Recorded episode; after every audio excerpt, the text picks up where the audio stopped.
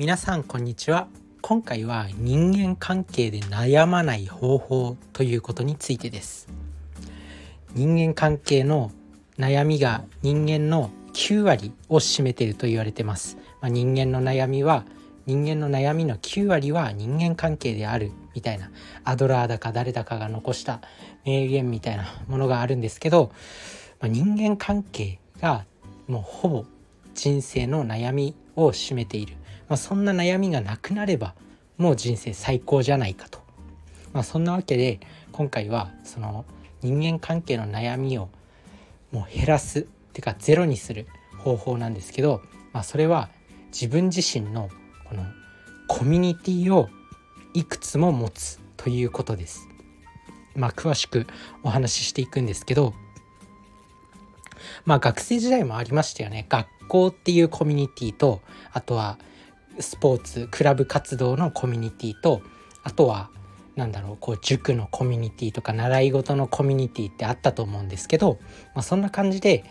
まあ、仕事社会人においても仕事職場のコミュニティだけじゃなくて、まあ、今なんかこういろいろありますよね。社会人サークルのコミュニティとかあとはオンラインサロンとかも今盛んだったり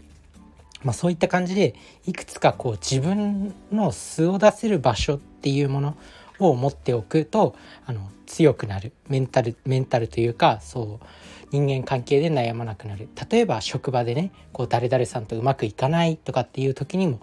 まあ、あっちの読書コミュニティではもう自分の素を出せる最高だっていう感じになる。だからそういう自分の安心できる場所をいくつも持っておくと、まあ、職場が別にダメになってもいいやって言って、まあ、強くいられるということですね。でまあ人間である以上ね誰かと一緒にこう生活する以上意見が対立することっていうのは、まあ、しょうがないことだと思います。そんな中でもやっぱりなんだろうこう自分の意見はしっかりと言った方がいいしたとえこう関係がギスギスしたとしてもまあ、自分の意見を通すことっていうのは重要。だからまあそういった自分をさらけ出せる場所っていうものをいくつかたくさん持っておくと、まあ、自分自身の悩みにもならずに強くいられるよっていう。まあねなんか職場で上司の顔を伺いながらいつも生活しててで職場で陰口を言われるとかまあいろいろあると思うんですけどそんなのコミュニティをいくつか持ってたらね関係なくなるんですよ。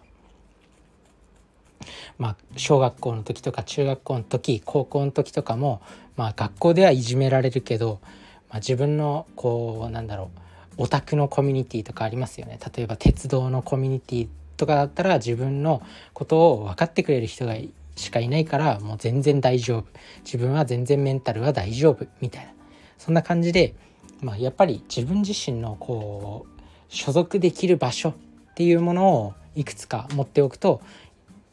人間関係に悩まずに強く生きられるんだなと思います。是非この方法試してみてください。まあね今もう SNS もいっぱいあるし、まあ、いろんなところにこう首を突っ込んでいって自分のフィーリングに合う自分の相性にこう自分の相性にいいコミュニティをどんどん作っていくといいと思います。まあね、まあ、SNS だけじゃなくてまあスナックとかあとはなんだろうその辺のバーとかに通い詰めるのもいいかもしれないです。まあ、そこから生まれるつながりが、まあ、いろんなコミュニティに所属できるきっかけになるのかなと思うんで是非やってみてください。まあ、ということでね、まあ、今回は人間関係で悩まない方法はコミュニティに所属することだよっていうできるだけたくさんのコミュニティに所属することっていうことをお話ししてきました。そんなわけでここからは雑談なんですけど最近ね自分自身がなんかこう馬体調が優れないなっていう感じなんですよね。ででななんだろうと思って変なんですよ運動も毎日バーピーもしてるしなんかこうパッとしない頭が頭に常に霧がかかってるような状態になってたんですけど今日ね思いっきりねまあランニングしましたそしたらもうなんか霧が晴れたようにやっぱランニングすげえなっていう思いましたね。まあ、皆さんもなんかこうやっぱりね頭の中がモヤモヤしてる時とか思いっきりなんかこう運動する思いっきりなんか我を忘れるぐらい息を荒れさせる。これが結構ねやっぱストレス解消とかなんかこうモヤモヤしてる時には重要かなって思います。だからこそなんかこう経営者の方ってすごい運動してる人が多いっていうもう何統計が出てるんですけど誰だっけな？なんか年収1億円以上の人の習慣みたいな本があったんですよね。トマス・スタンリーさんっていう方が書いたような本。なんかその中で100万ドル以上の資産を築いた人は1日に30分以上の運動を習慣にしているっていうことが書かれてたんですよね。だからまあ経営者とかそういう強くいなきゃいけない人っていうのは運動を習慣にしてるのかなと思います。なのでまあ運動はね非常に重要なんで、まあ、頭の霧頭のモヤモヤが溜まった時におすすめです。あとは最近ね怪獣人間の手なずけ方っていう箕輪康介さん。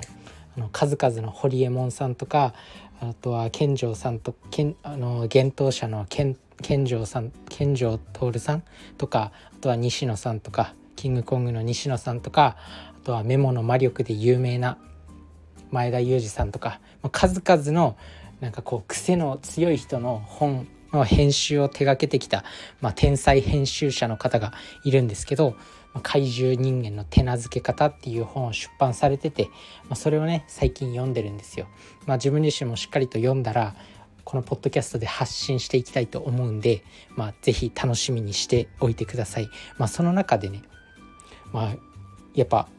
勉強になるなっていうところがたくさんあります。そして怪獣人間っていうのはもうなんかね次元が違うともう一般人の常識で生きてないと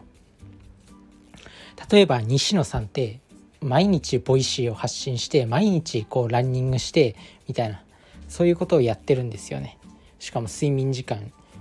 23時間で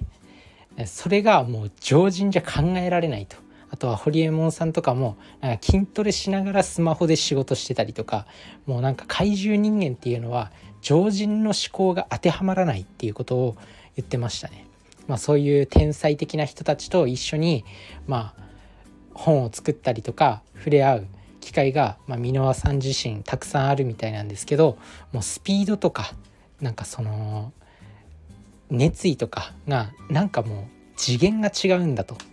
なんか ABEX の松浦さんとかあとは投資家の与沢翼さんとかともなんか一時期こう本を一緒に作るって言ってカバン持ちみたいな感じでもう四六時中一緒に生活したこともあるらしいんですけどもう怪獣人間っていうのはもうレベルが違うみたいです。そんな怪獣人間とまどう付き合ったらいいのかどう渡り合渡り合っていったらいいのかっていうことが、まあ、書かれてる本になってます、まあ、非常に面白いですね、まあ、その中でねいろいろあったんですあったんですけど、まあ、1個だけ、まあ、今後の発信でまあ、その本の要約とかもお話ししていきたいんですけど、まあ、一個だけ今日お話しするとしたら何だろうなその成功したかったら朝アイスを食べろっていうことをなんかホリエモンさんが言ってたらしいんですよね。でこれどういうことなのかっていうと普通はアイスって朝食べないじゃないですか大抵の人。朝ごはんでいきなりアイスって食べないよね。でも朝ごはんにアイスを食べろっていう要は常識にとらわれてるんだっていう常識をぶち壊すために朝ごはんにアイスを食べる人は、まあ、成功するっていうふうに言ってましたね。まあ、そんななんかこう怪獣人間っていうのは常人じゃ考えられない思考をする人たちなんだなって思います。まあ、確かにねあのオンデーズの田中社長の何プレゼンを一回聞いたことがあるんですけど田中社長もなんか成功したかったら毎日違う飲み物を飲めみたいな言ってたんですよね。毎日こう違う飲み物まあ皆さん自身なんか飲み物を飲む人は、まあ、毎日決まったお茶とか毎日決まったコーヒーとか飲んでると思うんですけどそれもまあ普段自分が選ばないような飲み物たまに外れとかもあったりすると思います。まあ、そういうのを常識をぶち壊していくっていう観点で、まあ、非常にいい習慣だよっていうふうに言ってました、まあ、それと似たようなことやっぱり成功してる人っていうのは似たようなこと言ってんだなって思いました。朝ごはんにアイスを食べろって言ったりとかあとは毎日違う飲み物飲めとかって言ったりね、まあ、それをね是非皆さんも習慣にしてみてください。それじゃあねバイバーイ。